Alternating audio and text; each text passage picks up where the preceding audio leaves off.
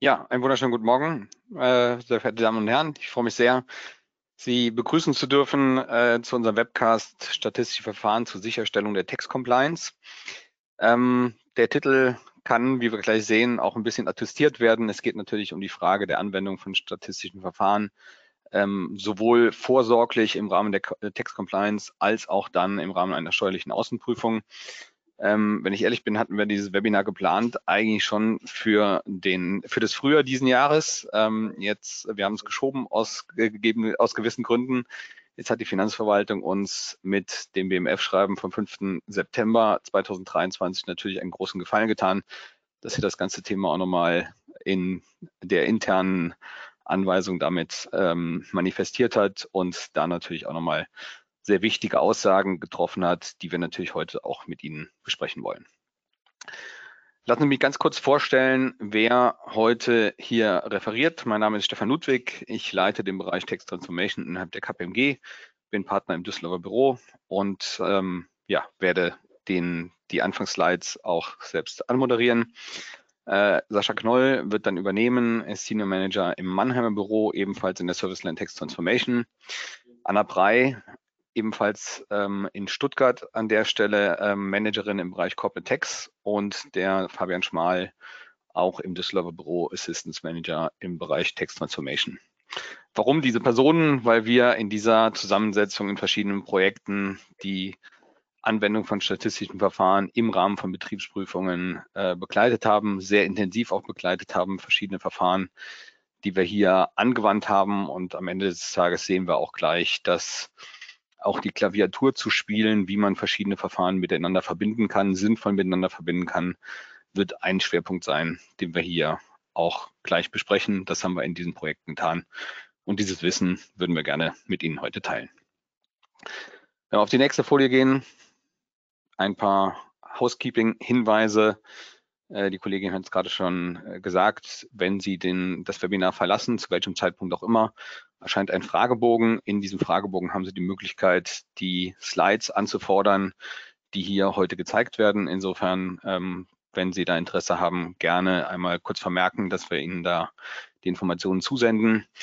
Ähm, Sie haben auch die Möglichkeit, das Webinar zu bewerten und gerne auch ähm, die weiteren Angaben, die hier im Fragebogen innerhalb von einer Minute ist das beantwortet. Würden wir uns freuen, wenn Sie uns dann Feedback geben. Äh, das Webinar wird aufgezeichnet. Das ist der rechtliche Hinweis, den wir an der Stelle machen wollen. Und wenn Sie Interesse haben, können wir natürlich auch gerne weitere Webcasts, die wir in dieser Text Reimagined-Reihe äh, bereits gemacht haben, mit Ihnen teilen. Die werden alle aufgezeichnet. Die Links können wir versenden.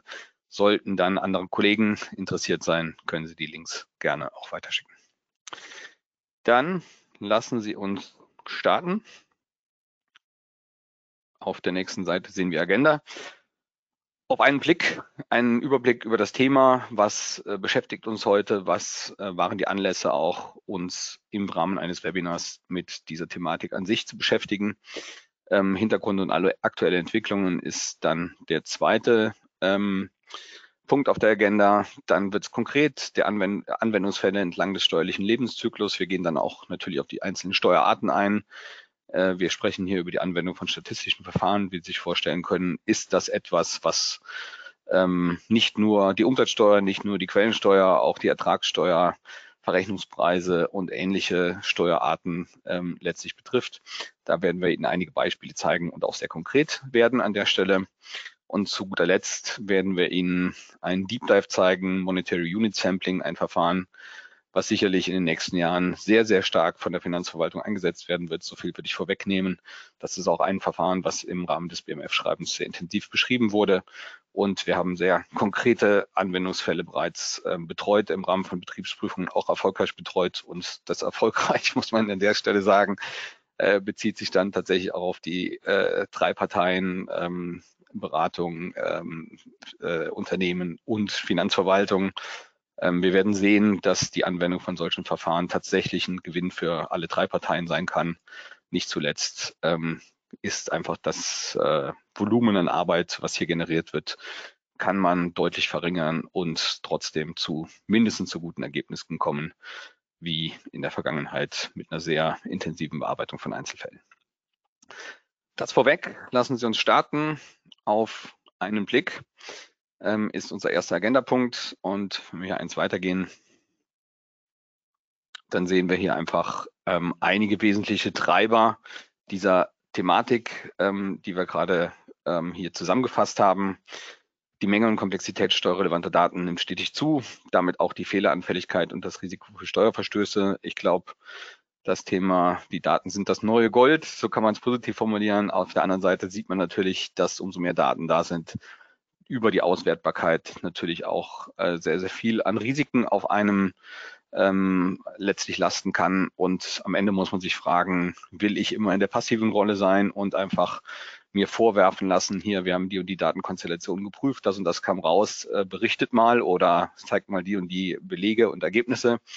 Oder will man gegebenenfalls auch präventiv solche statistischen Verfahren einsetzen, um einfach im Vorhinein ähm, sich ein gutes Bild zu schaffen, bin ich gut vorbereitet. Und ähm, wenn ich mir beim Reden zuhöre, ist man sowieso äh, sofort beim nächsten Punkt, nämlich der Frage Text CMS. Hier haben wir einen engen Zusammenhang, dass man einfach sagen muss, im Rahmen eines Text Compliance Management Systems hat man auch in der Vergangenheit bereits ähm, sich überlegt, wo sind Risiken in gewissen Steuerarten, wie kann ich diesen Risiken mit Kontrollen begegnen. Ähm, eine Kontrolle ist aber in der Regel, wenn ich mehrere tausend oder vielleicht sogar zehntausende von Eingangsrechnungen habe, keine Vollprüfung. Also muss ich mir auch in der Vergangenheit bereits überlegen, wie kann ich im Rahmen eines Überwachungskonzeptes hier eine sinnvolle Stichprobe ziehen. Sinnvoll kann sein, dass ich nicht einfach in die, in die, in die, in die berühmte ähm, äh, Kiste greife, in der äh, 100.000 Kugeln liegen, von denen 20 rot sind und der Rest ist eben weiß, sondern ich kann mir auch überlegen, wie kann ich hier mit geeigneten Verfahren zu einem besseren Ergebnis kommen. Darum wird es heute gehen. Und das ist, wie gesagt, etwas, was im Rahmen des Text-CMS auch bisher bereits eine Fragestellung war. Wie kann ich mit sinnvollen Stichproben ähm, eben eine Vollprüfung vermeiden? Und da zahlt das Thema von heute natürlich komplett drauf ein. Ähm, was wir auch sehen unten links, ähm, dass tatsächlich eine stark steigende Anzahl von steuerrelevanten Vorhauptunternehmenssystemen ähm, ähm, etabliert werden in Unternehmen und am Ende des Tages muss man sich fragen, wie kann ich hier ähm, im Rahmen dieser Vorsysteme auch äh, so eine Art von Prüfung durchführen, dass sichergestellt ist, dass hinten raus die Compliance und die Text Compliance tatsächlich sichergestellt ist. Und ähm, damit sind wir bei dem, bei dem Punkt automationsgestützte quantitative Prüfungsmethoden. So nennt es die Finanzverwaltung im BMF-Schreiben vom 5. Äh, September. Ich weiß nicht, inwieweit äh, Sie dieses BMF-Schreiben bereits gesehen haben, aber wir haben gleich Auszüge mit dabei, auch den Aufbau und das Inhaltsverzeichnis mit dabei. Und das wird auch ein gewisser roter Faden sein, der uns im Rahmen des heutigen Morgens begleitet bei diesem Webinar. So viel vielleicht vorweg. Äh, kurzer Überblick zur Einordnung des Themas. Wenn wir dann eine Seite weitergehen, sehen wir den, die Hintergründe und aktuellen Entwicklungen. Wir gehen auf die nächste Seite. Vielen Dank. Ja, hier sehen wir einmal die, die Bewegung auf der linken Seite. Was ist der Status quo? Und rechts, was könnte ein geeignetes Zielbild sein? Ich glaube, wir kennen es alle, insbesondere im Bereich Umsatzsteuer, Lohnsteuer, aber auch Quellensteuer, auch Ertragssteuern muss man sagen. Ähm, wir haben sehr oft den Versuch der Finanzverwaltung und auch den Wunsch der Finanzverwaltung, die Einzelbelegprüfung steht immer noch ganz oben. Idealerweise aus Sicht der Finanzverwaltung auch eine Vollprüfung, dass man in einem äh, Themengebiet sämtliche Einzelfälle sich anschaut und sich versucht, ein gutes Bild zu machen, ob tatsächlich hier alles richtig gelaufen ist. Die Einzelfallprüfung oder auch die Vollbelegprüfung ist natürlich zeitintensiv, bindet erhebliche Ressourcen. Und man muss sich fragen, ist das immer sinnvoll? Ich glaube, wir alle haben da eine gewisse Meinung zu und ähm, in der Regel werden einfach Betriebsprüfungen durch eine solche Vorgehensweise extrem in die Länge gezogen. Nicht selten, wenn dann ein Finding bei den ersten Belegen ähm, auftritt, dann versucht man in diese Richtung eben weiterzugehen. Und wenn das jetzt ein Fall ist, wo ich 100 Belege habe, dann mag eine Vollprüfung noch sinnvoll sein. Bei 10.000 ist es das nicht mehr und bei 100.000 schon gar nicht mehr. Also muss ich mir überlegen, wie kann ich vorgehen. Da muss man in der Tat sagen, auch in der Vergangenheit hat hier eine risikoorientierte Prüfung seitens der Finanzverwaltung stattgefunden. Aber in dem BMF-Schreiben ist es jetzt erstmals tatsächlich manifestiert. Und wir sehen auch gleich, ähm, wie im Rahmen der Abgabenordnung eine solche Vorgehensweise äh, kodiert ist und ähm, welche Möglichkeiten die Finanzverwaltung bisher schon hatte, aber vor allen Dingen auch, welche neuen Verfahren hier herangezogen werden. Ich glaube, klar ist, dass äh, eine gewisse ähm, Vorgehensweise im Rahmen von statistischen Verfahren, Stichproben bisher auch vorgenommen wurden. Aber die Systematik, die wir gleich sehen, führt einfach zu einem ganz anderen zu einem ganz anderen Gesamtbild. Man kann es vorwegnehmen, ähm, wenn man mit diesem modernen neuen Prüfungsverfahren ähm, rangeht, dann hat man am Ende deutlich weniger Arbeit, aber eine deutlich höhere statistische Wahrscheinlichkeit, dass das richtige Ergebnis rauskommt, als man es bisher hatte. Insofern führt es, glaube ich, tatsächlich für beide Seiten zu, einem, zu einer sinnvollen Vorgehensweise. Datenmengen werden immer größer. Der zweite Punkt, den wir hier sehen, ähm, damit ähm, ich habe schon gesagt, das Thema ähm, Betriebsprüfungen ziehen sich in die Länge, ist ein ganz wesentliches. Und äh, letztlich muss man auch sagen, dass in der Vergangenheit immer noch sehr oft ähm, mit manuellen Tätigkeiten und Excel-basierten Analysen vorangegangen, äh, herangegangen wurde. Und wenn man jetzt sieht, auch innerhalb der IDEA-Software, die die Finanzverwaltung bekanntermaßen ja verwendet, kann man mit diesen äh, äh, softwaregestützten Prüfungsmethoden einfach ähm, zu einer ganz anderen Genauigkeit kommen, ganz andere Volumina abgreifen. Und wie das funktioniert, sehen wir gleich. Das vielleicht ganz kurz zur Einordnung, Zielbild zur Sicherstellung der Compliance. Und wenn wir eins weitergehen, dann sehen wir hier, dass ähm, ähm, wir im Rahmen der bisherigen Vorgehensweise zum steuerlichen Kontrollsystem sehen Sie auf der linken Seite in hellblau dargestellt. Ähm, das, Sie kennen das alles aus dem BMF-Schreiben vom Mai 2016. Die Finanzverwaltung hatte seinerzeit dass die Existenz eines steuerlichen Kontrollsystems dahingehend ähm, honoriert, zumindest als Indizwirkung angezeigt, dass wenn ein steuerliches Kontrollsystem besteht, dass hier ähm, ein Indiz gegen das Vorliegen von Vorsatz oder Leichtfertigkeit ähm, entsprechend gegeben ist. Damit stand im Mittelpunkt dieser Vorgehensweise aus, äh, die dann letztlich das IDW ja aufgegriffen hat im Rahmen des Prüfungshinweises, äh, entsprechend ähm, dann äh, auch ausgerollt hat. Im Mittelpunkt stand ganz klar das Thema Enthaftung.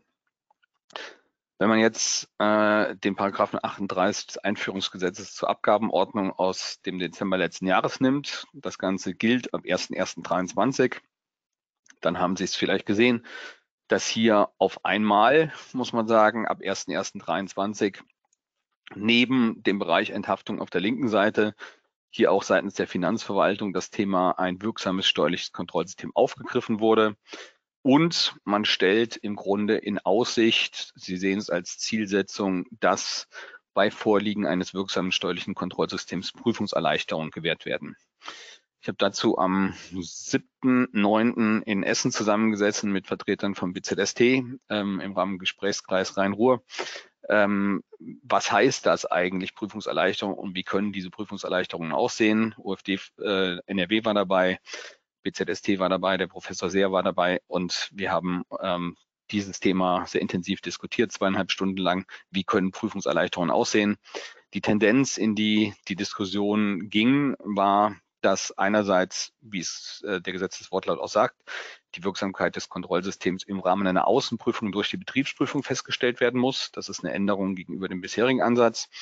Insbesondere aber die dann ähm, zu gewährenden Prüfungserleichterungen wahrscheinlich in die Richtung gehen, dass wenn im Rahmen eines Sachverhaltes ein Unternehmen seine Hausaufgaben gemacht hat, dass dann das, das, äh, die Betriebsprüfung im Rahmen der Außenprüfung hier Prüfungserleichterungen gewährt und sich diesen Aspekt eben weniger genau anschaut. wenn man das mal vor dem Hintergrund der heutigen äh, Thematik sieht, dann muss man einfach sagen, wenn ich in der Vergangenheit ein statistisches Verfahren im Rahmen einer Betriebsprüfung angewandt habe und mich auf gewisse Parameter im Hinblick auf Grundgesamtheit, Bereinigung der Grundgesamtheit und gewisse statistische ähm, Kennzahlen auch geeinigt habe, dann muss man doch einfach sagen, warum soll ich nicht auch im Rahmen meiner nächsten Steuererklärung diese Vorgehensweise heranziehen, dieses Verfahren wieder anwenden, ähm, im Rahmen der Steuererklärung dann auch offenlege, hier das Verfahren habe ich angewandt und dann, und das ist für mich ein sehr, sehr wahrscheinlicher Anwendungsfall, ähm, wird das Finanzamt mit hoher Wahrscheinlichkeit eine Prüfungserleichterung hier gewähren können und wollen.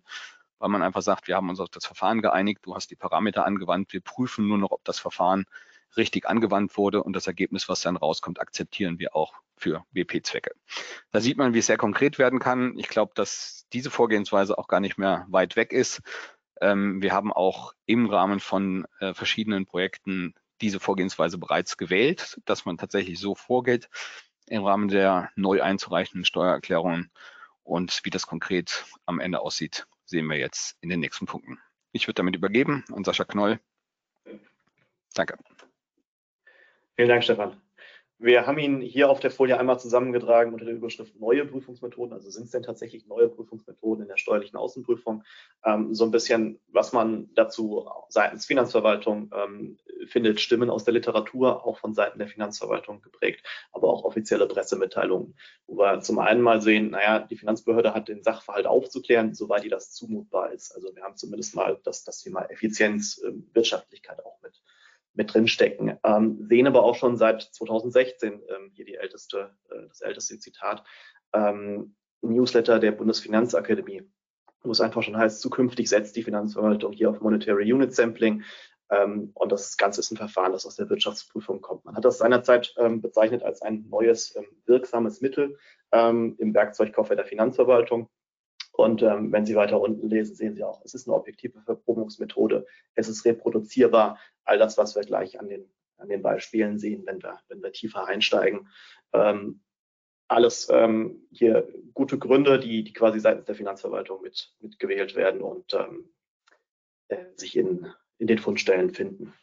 Wenn wir eine Folie weitergehen, ähm, sehen wir einmal das, das erwähnte BMF-Schreiben vom 5. September 2023, das jetzt kürzlich erschienen ist. Ähm, Überschrift automationsgeschützte ähm, quantitative Prüfungsmethoden in der steuerlichen Außenprüfung. Das Ganze ist eine nicht abschließende Aufzählung, ähm, zum einen statistischer Verfahren, zum anderen mit der Verknüpfung, ähm, wann kann ich von diesen statistischen Verfahren denn auf ähm, Schätzungsmethoden kommen. Es steht aber im Vordergrund zum einen die Verprobung von Prüfungsfeldern, die Plausibilisierung, auch das, das gänzliche Erkennen von Prüffeldern, um so die, die Prüfung ähm, zurechtschneiden zu können. Das alles, wir hatten es eben schon ähm, gesehen, unter Risikogesichtspunkten. Das ähm, BMF-Schreiben sagt auch, ich kann mehrere ähm, Prüfungsmethoden, gegebenenfalls parallel oder nacheinander, ähm, schalten. Das Ganze in Abhängigkeit von Datenlage, Analyse, Ziel. Wir sehen auch gleich mal, wo eignen sich vielleicht Prüfungsmethoden nicht, wo muss ich eine gewisse Prüfungsmethode wählen, was sind auch Voraussetzungen, um, um eine Prüfungsmethode mit anzuwenden. Und das Ganze, wie gesagt, es kann Grundlage für eine Schätzung sein, es muss aber nicht per se zu einer Schätzung führen, nur weil ähm, eine der, ein statistisches Verfahren angewandt wird. Wenn wir auf die nächste Folie gehen, würden wir Sie einmal gerne mitnehmen, Anwendungsfälle entlang des steuerlichen Lebenszyklus, ähm, gleich auch ein paar Beispiele bringen, und sehen hier zum einen erstmal Phasen des steuerlichen Lebenszyklus. Stefan hatte es erwähnt, es ist nicht nur, ähm, dass ich ein statistisches Verfahren in der Betriebsprüfung anwenden kann. Wir sehen hier zum einen, die Finanzverwaltung will das machen, macht es ähm, zu großen Teilen auch schon, um große Datenmengen zu bewältigen. Es ist aber vielleicht auch, wenn wir vergangenheitsbezogen ähm, das betrachten und in der Betriebsprüfung sind, wo sich eine Finanzverwaltung noch nicht öffnet und so ein Verfahren noch nicht anwendet, dann kann auch der Steuerpflichtige ähm, äh, die Anwendung eines solchen Verfahrens vorschlagen. Die Finanzverwaltung oder die Betriebsprüfer ähm, ziehen dann typischerweise ähm, Kollegen, die darauf spezialisiert sind, mit hinzu. Und äh, man kann es eben auch anwenden, um die eigene Rechtsposition zu verteidigen. Ähm, es ist aber auch gegenwartsbezogen, wenn wir auf das Thema Steuerdeklaration schauen, sicherlich ein Anwendungsfall.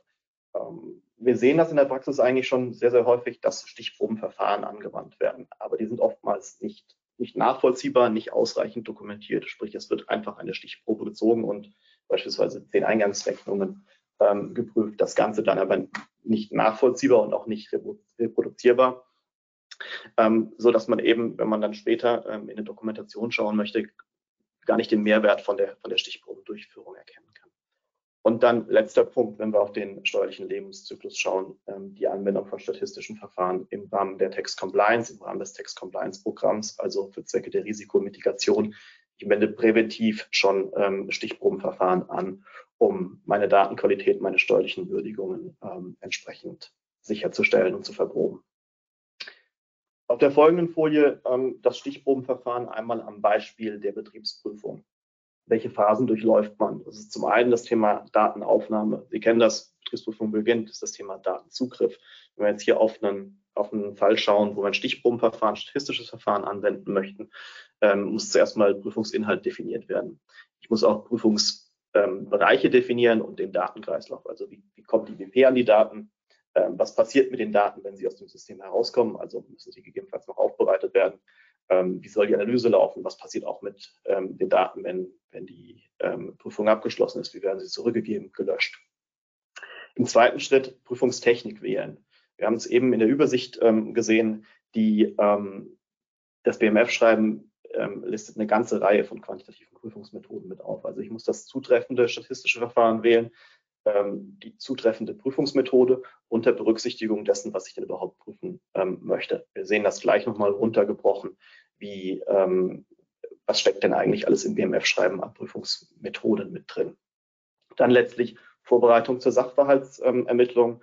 Ähm, welche Hypothese habe ich zum Prüffeld? Wie definiere ich meine Grundgesamtheit, wie muss ich vielleicht auch, das sehen wir nachher sehr, sehr schön in dem Beispiel, ähm, meine Grundgesamtheit bereinigen, weil das sonst aufgrund der Anwendung des statistischen Verfahrens zu einem Fehler führen kann. Ähm, welche Sicherheit möchte ich äh, daraus gewinnen? Wo ziehe ich eine Wesentlichkeitsgrenze und wie definiere ich letztlich oder schneide ich auch den Stichprobenumfang? Und dann geht es letztlich ähm, ganz klassisch in eine steuerrechtliche Würdigung, also materiellrechtliche Prüfung der Belege, Würdigung des Stichprobenumfangs zum einen durch die BP, durch die Nachvollziehbarkeit, aber kann auch auf Unternehmensseite gegebenenfalls mit Unterstützung eines externen Beraters ähm, die Stichprobe eben gesondert gewürdigt werden und dann, dann kommt man wieder mit der BP zusammen und, ähm, und vergleicht die, die Erkenntnisse. Ähm, auf der rechten Hälfte sehen Sie einmal, ich hatte es schon erwähnt, das kann auch zu einer Schätzung führen. Was spricht denn für eine Schätzung? Was spricht auch für die Anwendung der, der, der Verfahren? Also dem Grunde nach, bevor wir zu einer Schätzung kommen, gilt der Grundsatz der Sachverhaltsaufklärung. Gleichwohl hat der Steuerpflichtige auch eine Pflicht zur Mitwirkung im Besteuerungsverfahren, denn das hat immer Vorrang vor der Schätzung. Dann ähm, haben wir den Vorteil, auch noch statistische Verfahren, wir können Wesentlichkeitsgrenzen ähm, berücksichtigen, Fehlertoleranzen, die eben damit einfließen. Ähm, Schätzung an und für sich ist unzulässig, wenn die Finanzbehörde die Besteuerungsgrundlagen dem Grunde nach ermitteln kann. Das ergibt sich aus der Abgabenordnung. Und das Ganze soll auch gelten, ähm, wenn das Ganze zeitaufwendig ist, auch wenn wir hier natürlich ähm, ähm die, die, die Verfahren vor dem Hintergrund ähm, der Wesentlichkeit und der, der Effizienz, aus Effizienzgründen ähm, thematisieren. Was oftmals auch in Literaturmeinungen mit ange, angegriffen wird oder angekreidet wird. Hochrechnungsfehler können an und für sich nicht korrigiert werden, also insbesondere wenn wir die Umsatzsteuer schauen, wo wir auch eine rückwirkende Rechnungsberichtigung, Rechnungskorrektur haben können. Ähm, sobald ich einen Fehler hochrechne, habe ich natürlich dahinter keinen Beleg, den ich letztlich korrigieren kann. Ähm, das ist oftmals ein, ein Kritikpunkt in den Verfahren.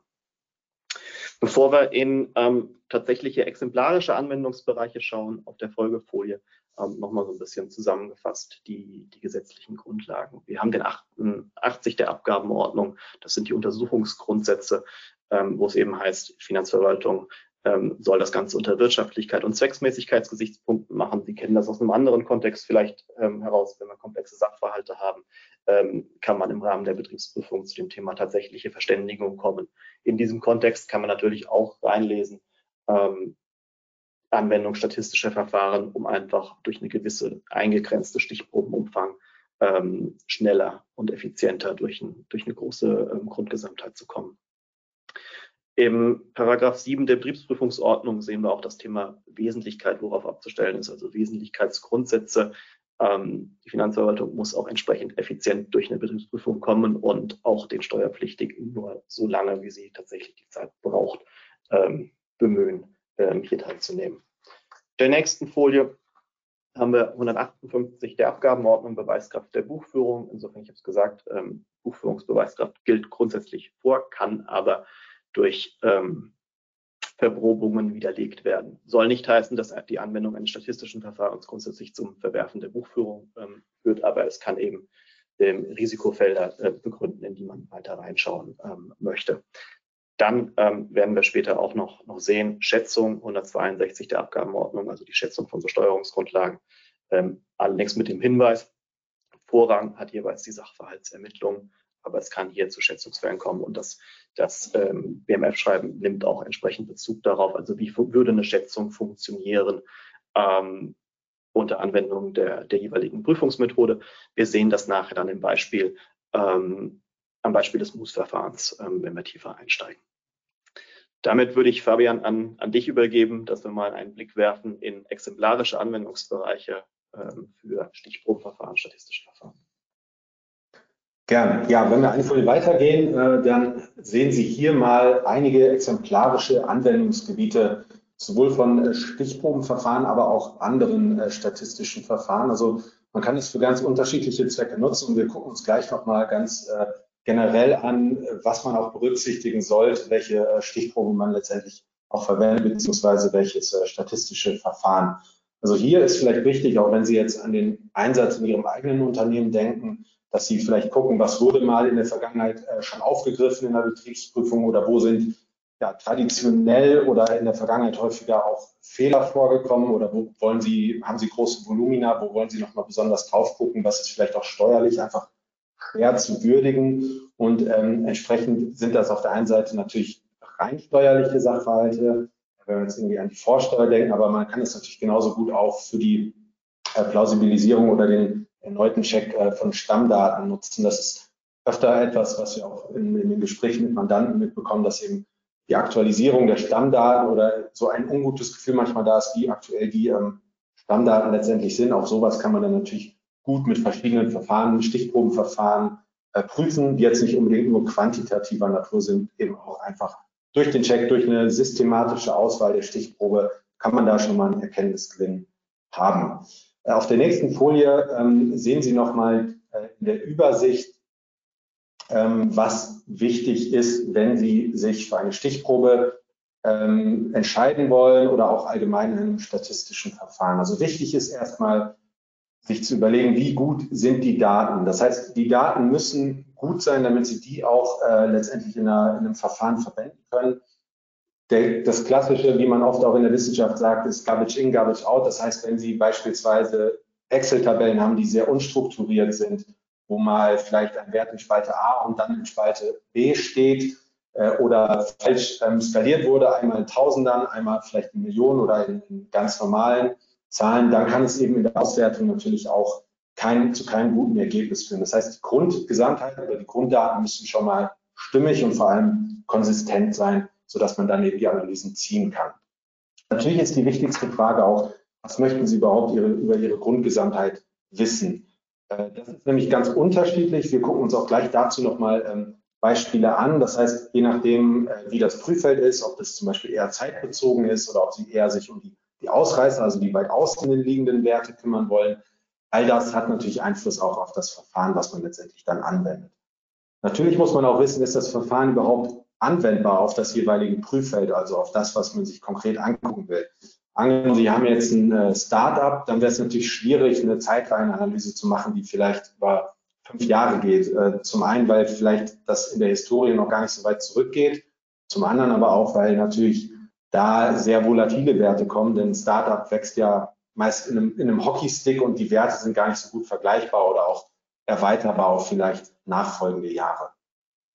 Letztendlich ist auch wichtig, dass Sie ein gutes Grundverständnis der Daten haben, beziehungsweise der Grundgesamtheit. Das heißt, angenommen, ähm, Sie müssen die Buchungslogik verstehen. Das heißt, angenommen, ähm, Sie haben jetzt eine, wollen ähm, Warenbewegung überprüfen, dann ist natürlich wichtig, dass die Inventur schon mal funktioniert hat. Das heißt, dass die Daten schon mal im System sind, wenn Sie sich nur noch auf Belegbasis äh, dann mit einer Stichprobe an das Thema annähern.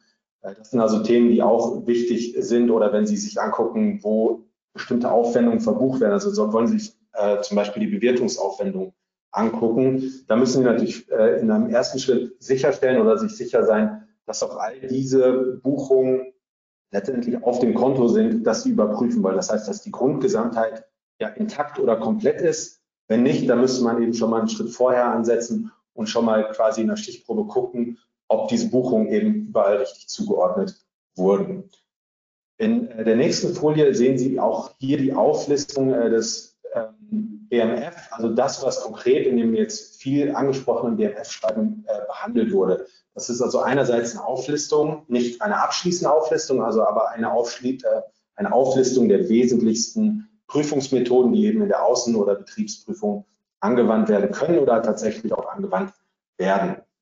Das ist einerseits die äh, Zeitreihenanalyse, da äh, habe ich Ihnen gleich auch nochmal ein Beispiel mitgebracht, äh, was wir uns angucken. Das ist also eigentlich eine historische Betrachtung vergangener Werte, äh, wo man dann Rückschlüsse zieht, äh, welche Abweichungen in den Daten sind und wo vielleicht auch Inkonsistenzen sind. Ähm, die Ziffernanalyse, das ist sehr stark Richtung äh, Betrugsfälle, wenn zum Beispiel eher für, ich sag mal, ja, traditionell äh, vielleicht Gastrounternehmen, die äh, dann, äh, wenn man in der Buchführung vielleicht nicht ganz sauber arbeitet, dass es eine Häufung bestimmter Zahlen oder Ziffern gibt, ähm, die eigentlich nicht der Erwartung oder dem erwarteten Wert entsprechen können. Also das heißt, manche Ziffern sind da überrepräsentiert. Genauso gut kann man sich natürlich auch die Struktur zum Beispiel von Einnahmen angucken. Das heißt, äh, unterliegen die ungefähr einer Normalverteilung oder wie ist es da auch mit Ausreißern? Die summarische Risikoprüfung, das ist eigentlich ein Bündel an all diesen vorgenannten Maßnahmen. Das ist nämlich etwas, ja, was aus der Betriebsprüfung kommt und auch in der Betriebsprüfung oder Außenprüfung angewendet wird. Das ist eigentlich ein sehr standardisiertes, auch sehr gut dokumentiertes Verfahren, ähm, wo eben schon, ja, sage ich mal, vorgefertigte Tools eingesetzt werden, indem man sehr schnell die Daten aufbereiten kann und eben da schon auch insbesondere zu visuellen ja, Einblicken in die Daten bekommt, woraus man dann anschließend die äh, einzelnen Prüffelder ableiten kann, also wo der Betriebsprüfer beispielsweise gucken kann.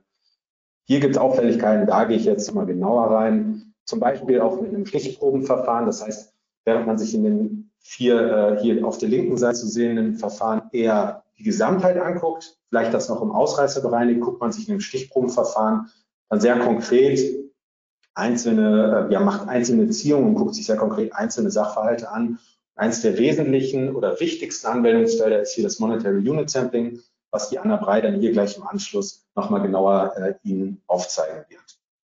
Wenn diese Stichprobe gemacht wurde, ähm, kann es natürlich Auffälligkeiten geben oder auch Fehler, die letztendlich zu einer Schätzung führen können. Und diese Schätzung beruht natürlich äh, wiederum auf den Ergebnissen. Und da gibt es verschiedene Möglichkeiten, wie diese Schätzung vorgenommen werden kann. Das heißt, man könnte das zeitreihenbasiert machen. Das könnte man eben annehmen, wenn man zum Beispiel die vorherigen Werte extrapoliert, also erweitert oder einen wahrscheinlichsten Wert annimmt. Genauso gut kann man auch eine Quantilsschätzung machen. Das bedeutet eigentlich nur, dass man ähm, ja, seine, seine Grundgesamtheit in einzelne Prozente aufteilt und die aus ähm, die, die sehr krassen Werte eben rausfiltert und sozusagen eine Art Erwartungswert anlegt äh, und eben dafür sorgt, dass diese ja, sehr krasse ähm, Werte eben erstmal gelöscht werden, damit das ähm, Beispiel nicht zu stark verzerrt wird. Und letztendlich kann auch das Monetary Unit Sampling, also das auf Basis einer Stichproben gewonnenen Erkenntnis, kann auch dazu genutzt werden, ähm, den Fehler, den man gefunden hat, hochzurechnen auf die Grundgesamtheit. Das zeigen wir Ihnen aber dann gleich nochmal später. Auf der nächsten Folie sehen Sie zwei ähm, Anwendungsbeispiele. Das ist auf der linken Seite die Zeitreihenanalyse des Wareneinsatzes, also wo man gegenüberliegt, einmal gegenüberlegt den Umsatz und den Einkauf. Äh, sehen Sie jetzt hier auf den Achsen und da mal schaut, bewegt sich das immer ungefähr gleichmäßig oder parallel. Hier kann man eben sehen, dass es da, was auch hier rot eingekreist ist, ähm, zu einer eher unüblichen Abweichung kommt, also zwischen dem Umsatz-Einkauf-Verhältnis. Und das ist dann zum Beispiel etwas, wo man jetzt hier in diesem Zeitraum März, April nochmal als Betriebsprüfer oder auch als Unternehmen nochmal genauer reingucken könnte, um eben zu sehen, wo das Ganze herkommt.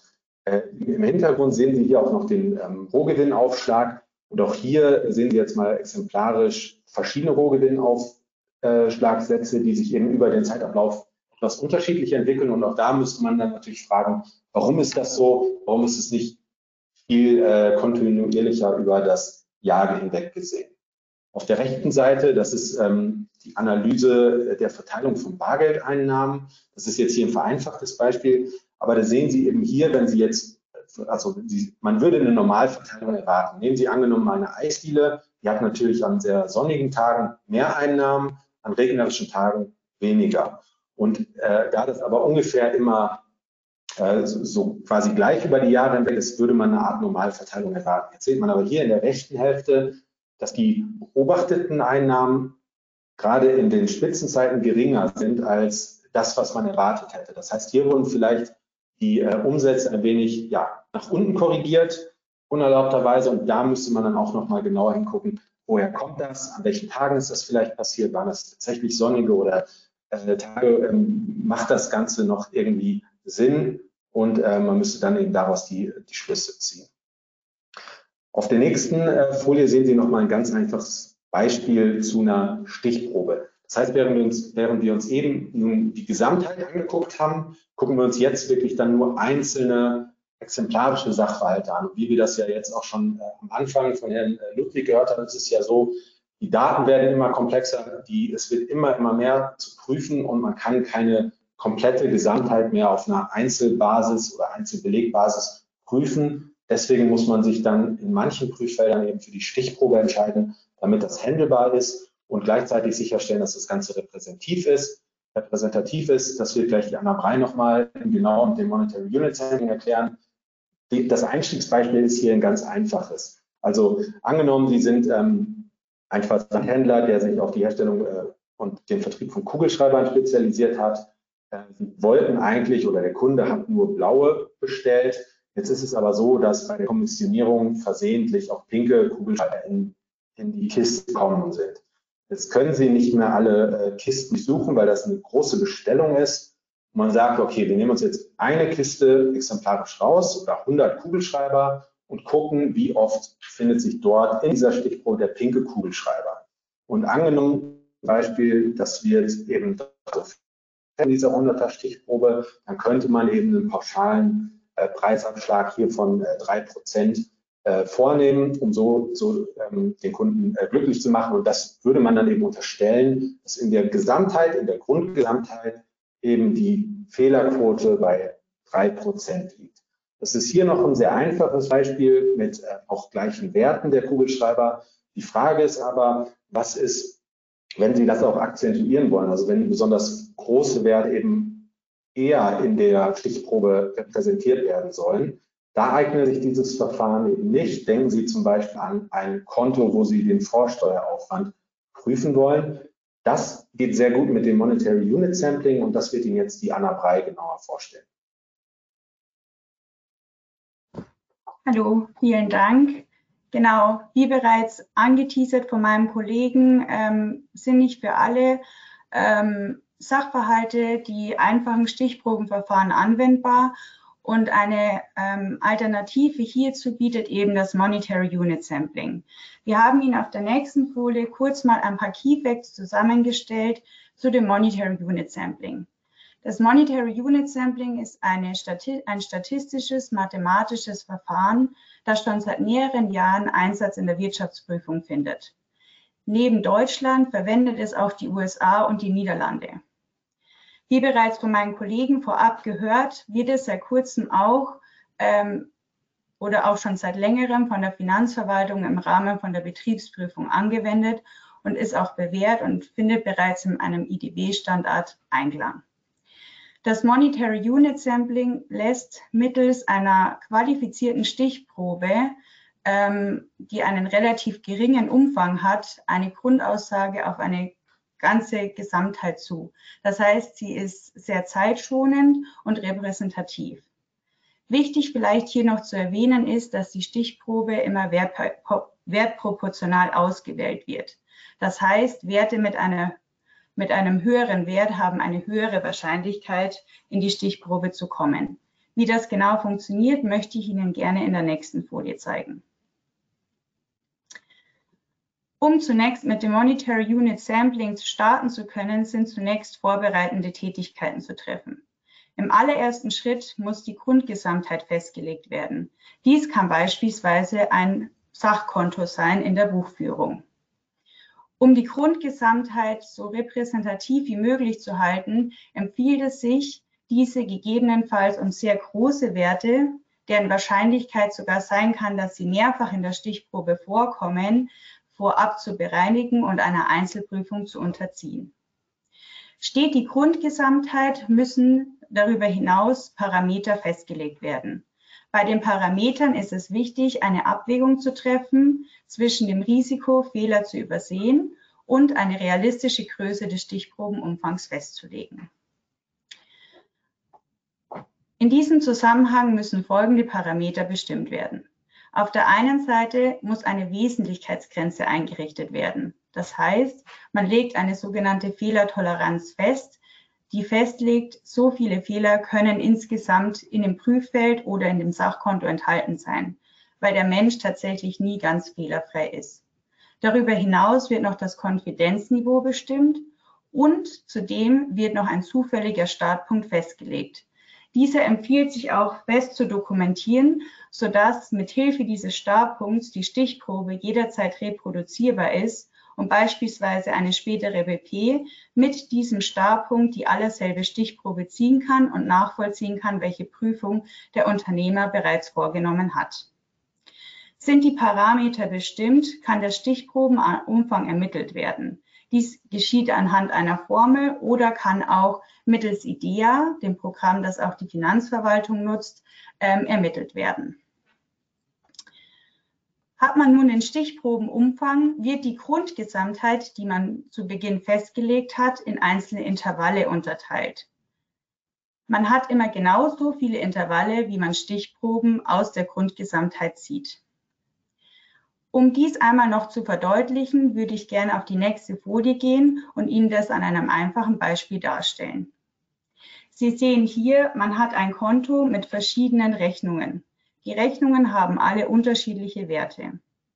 Die, Rech äh, die Rechnungen sind in Geldbeträgen und jeder, Gel jeder Euro der Rechnung en äh, entspricht einem Element. Die gesamte, äh, die, das gesamte Konto wird nun in Intervalle von 8 Euro unterteilt. Der Startpunkt, der hier gewählt wurde, war bei, dem, bei der Einheit 3, also bei, der, bei dem Euro 3 und geht nun bis Euro 10. Es werden nun zufällige Stichproben gezogen, pro Intervall genau eine Stichprobe. Das heißt, die Rechnung 2 wird einer genauen Analyse unterzogen und nun wird, das ist das Spannende an der wertproportionalen Verteilung dieser Stichprobe, die Rechnung 5 sogar zweimal für das Stichprobenverfahren aus, ausgewählt, da sie mit 19 Euro zwei Intervalle quasi überschreitet. Aus diesem Grund macht es vielleicht in diesem Beispiel sogar Sinn, die Rechnung 5 vorher aus der Grundgesamtheit zu extrahieren und einer Einzelprüfung zu unterziehen, damit die Stichprobe in Summe repräsentativer ist. Wenn wir wieder zurückgehen auf die vorherige Folie, können wir weitermachen. Wenn die Stichproben ausgewählt worden sind, dies kann beispielsweise über IDEA funktionieren, das können wir gleich an einem Beispiel nochmal genauer sehen, müssen diese Stichproben manuell ausgewertet werden, beispielsweise mittels einer Belegprüfung. Wurden die Stichproben alle ausgewertet, ist es wichtig, in die Fehleranalyse zu gehen. MOOS hat hierbei verschiedene Fehlerdefinitionen. Zunächst hat man den tatsächlichen Fehler. Das sind die tatsächlichen Fehler, die im Rahmen der Stichprobenanalyse gefunden worden sind. Rechnet man die tatsächlichen Fehler auf die Grundgesamtheit hoch, kommt man zu dem erwarteten Fehler, der auch Most Likely Error genannt wird. Dieser ermittelt sich anhand der tatsächlich gefundenen Fehler multipliziert mit der Intervallgröße. Darüber hinaus gibt es noch das Akzept akzeptable Fehlervolumen, das sogenannte Sample Risk. Das Sample Risk ähm, ermittelt sich mit der Wesentlichkeitsgrenze, die auch bei den vorbereiteten Tätigkeiten bereits festgelegt worden ist, mal der Grundgesamtheit. Hat man die Fehler ermittelt, muss man nun prüfen, ob der erwartete Fehler geringer ist als das tolerierbare Fehlervolumen.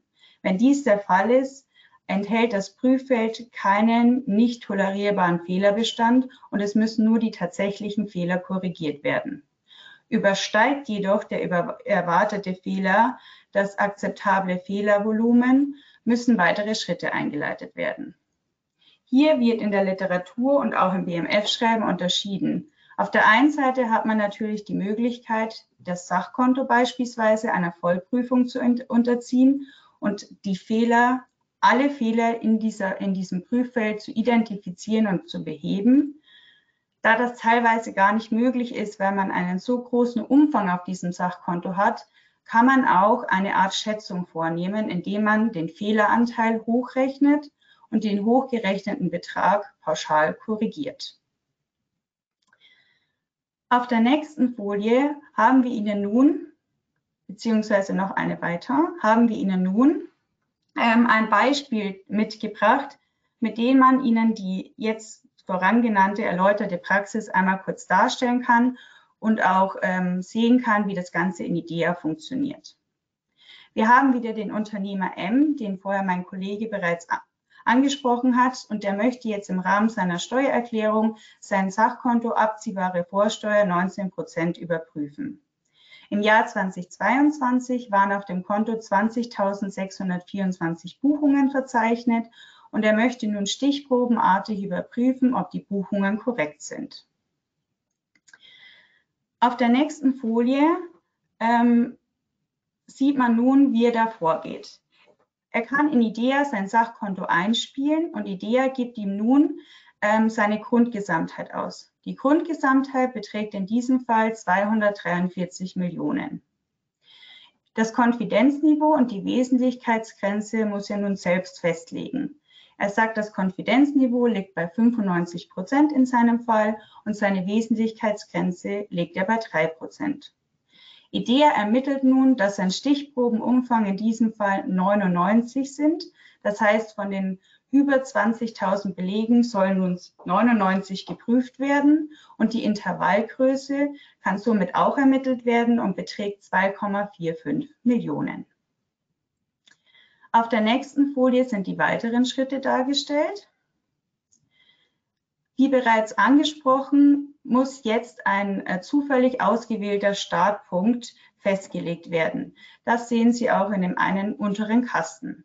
Dieser Startwert ist wichtig und sollte auch jederzeit dokumentiert werden. Mit diesem Startwert kann die Stichprobe, die hier in IDEA ähm, vom Mandanten oder vom Unternehmen selbst durchgeführt wird, von der Betriebsprüfung reproduziert werden. Das heißt, die Betriebsprüfung kann mit demselben Sachkonto und demselben Startpunkt zur selben Stichprobenauswahl kommen und nachvollziehen, welche Prüfungshandlung bereits erfolgt ist. Auf der nächsten Folie sehen wir nun die von IDEA ausgegebene Stichprobe. Insgesamt wurden 99 Belege ausgewählt von dem Sachkonto, die nun in manueller Einzelprüfung vom Unternehmer geprüft werden müssen. Diese, über, äh, diese sind auf dem ganzen Konto willkürlich verteilt und stellen somit eine repräsentative Stichprobe der Grundgesamtheit dar. Hier unten sieht man noch, da M vorab die großen Beträge aus dem Sachkonto nicht eliminiert hatte, wurde eine sehr große Rechnung, hier sogar von 14,1 Millionen Euro, sechsmal in die Stichprobe mit eingenommen. Das heißt, der Beleg wird sechsmal einzeln in der Stichprobe ausgeführt. An dieser Stelle, wie bereits vorab erwähnt, macht es Sinn, vorab Schwellenwerte festzulegen, große Rechnungen aus der Grundgesamtheit zu extrahieren, eine Einzelprüfung zu unterlegen, damit die Stichprobe noch repräsentativer und effizienter für den Unternehmer wird.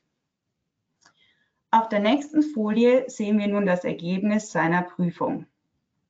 M hat seine 99 Belege geprüft und hat festgestellt, dass von den 99 Belegen zwei fehlerhaft waren. Die zwei Fehler belaufen sich monetär gesehen auf insgesamt 1,5 Millionen Euro. Das ist der tatsächliche Fehler seiner Stichprobe. Damit, mit Hilfe der tatsächlich gefundenen Fehler, lässt sich nun auch sein erwarteter Fehler bestimmen, der sogenannte Most Likely Error. Dieser beläuft sich in unserem Beispiel auf insgesamt 4,9 Millionen Euro. Ermittelt wird dieser anhand der Anzahl der tatsächlichen Fehler, in unserem Fall zwei, mal der Intervallgröße, die uns vorab IDEA bereits ermittelt hat, in Höhe von 2,45 Millionen. Das akzeptable Fehlervolumen in unserem Beispiel beläuft sich hier auf 7,29 Millionen Euro. Dieses ermittelt sich aus der Multiplikation der Grundgesamtheit in Höhe von 2,43 Millionen Euro mal der festgelegten Wesentlichkeitsgrenze von 3 Prozent.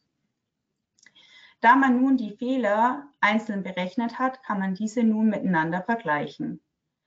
In unserem Fall ist das akzeptable Fehlervolumen deutlich größer als der erwartete Fehler.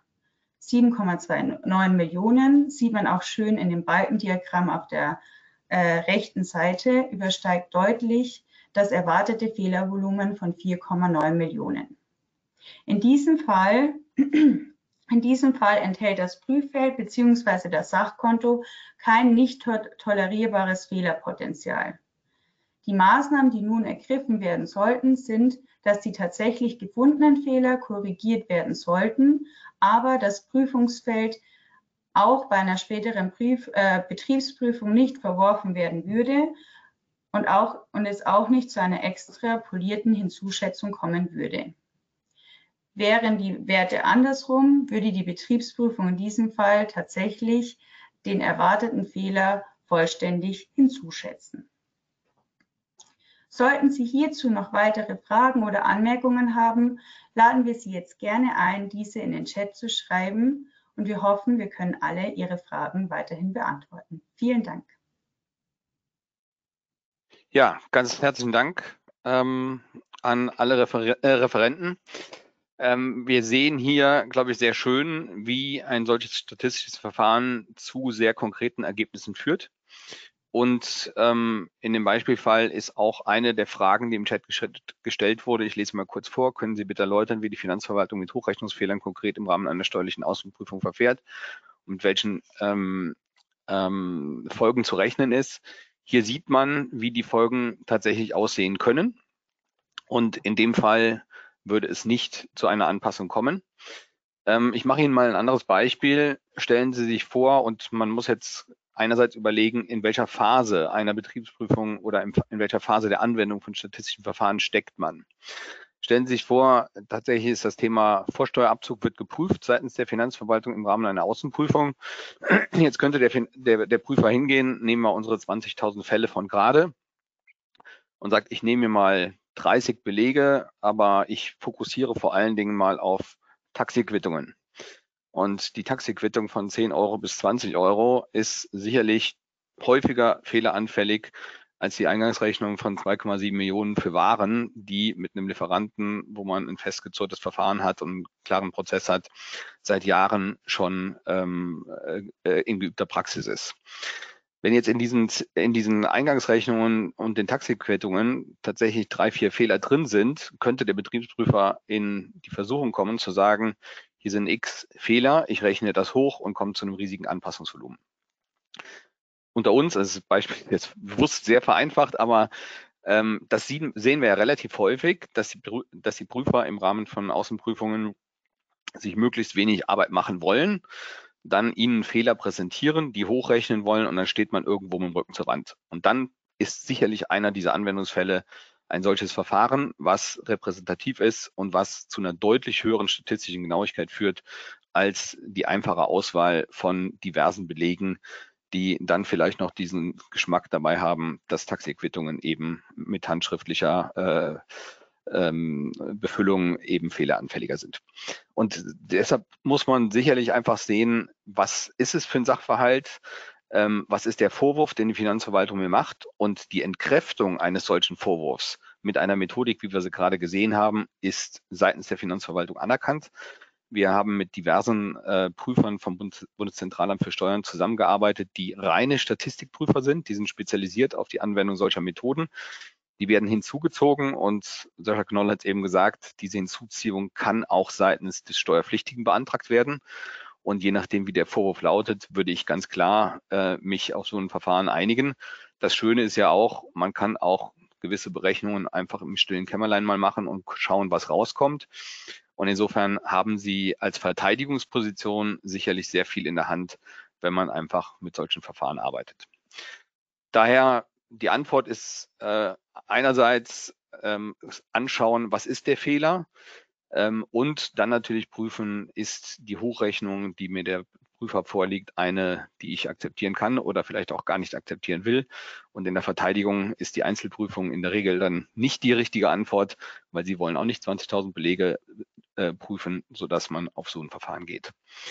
Ein wichtiger Punkt, den wir hier angesprochen haben, ist auch die Bereinigung. Frau Brey hat es angesprochen, die Rechnung mit 13 Millionen, die sollte man vielleicht auch im Rahmen der Einzelfallprüfung rausziehen und da einigt man sich in der Regel dann mit der Finanzverwaltung und sagt, pass auf, alle Rechnungen über 5 Millionen ähm, äh, ähm, äh, ziehen wir in eine Einzelfallprüfung, weil das sind vielleicht nur 50 und das ist dann wieder machbar. Damit nimmt man viel Druck raus. Und was man auch in der Regel sieht, ist tatsächlich, dass man unten aufräumt und sagt, ähm, negative Zahlen nehmen wir raus, Beträge unter x Euro nehmen wir auch raus, um diesen Effekt mit Taxiquittungen, den ich eben beschrieben habe, entsprechend zu vermeiden. Ähm, eine weitere Frage, Anna oder Fabian, wenn ihr darauf eingehen wollt, gerne. Ansonsten würde ich den nochmal nehmen. Ähm, welche statistischen Verfahren eignen sich besonders bezüglich Stammdaten? Anna, vielleicht willst du nochmal?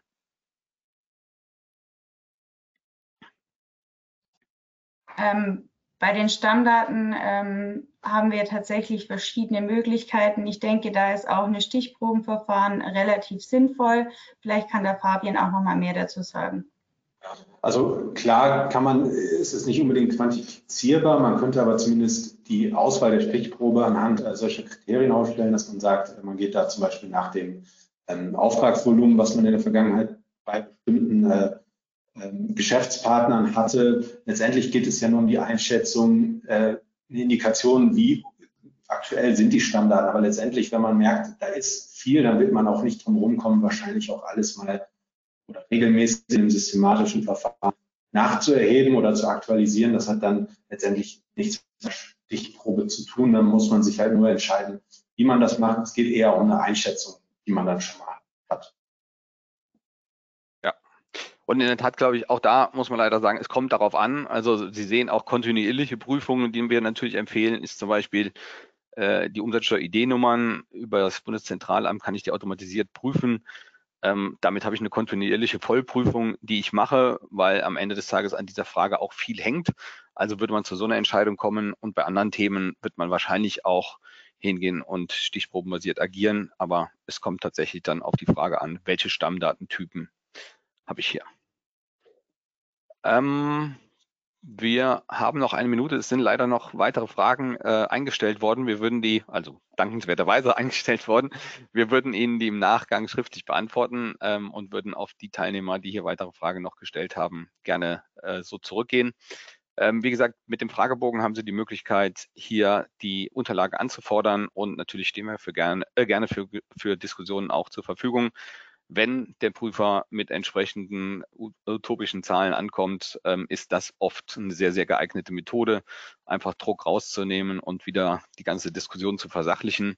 Da stehen wir Ihnen gerne zur Verfügung. Danken sehr für die Teilnahme und hoffen, dass wir Ihnen hier ähm, die ein oder andere Ersparnis vielleicht in Zukunft auch äh, die Brücke gebaut haben, wie diese realisiert werden kann. Danke Ihnen und eine gute Woche noch. Tschüss. Okay, tschüss. Tschüss.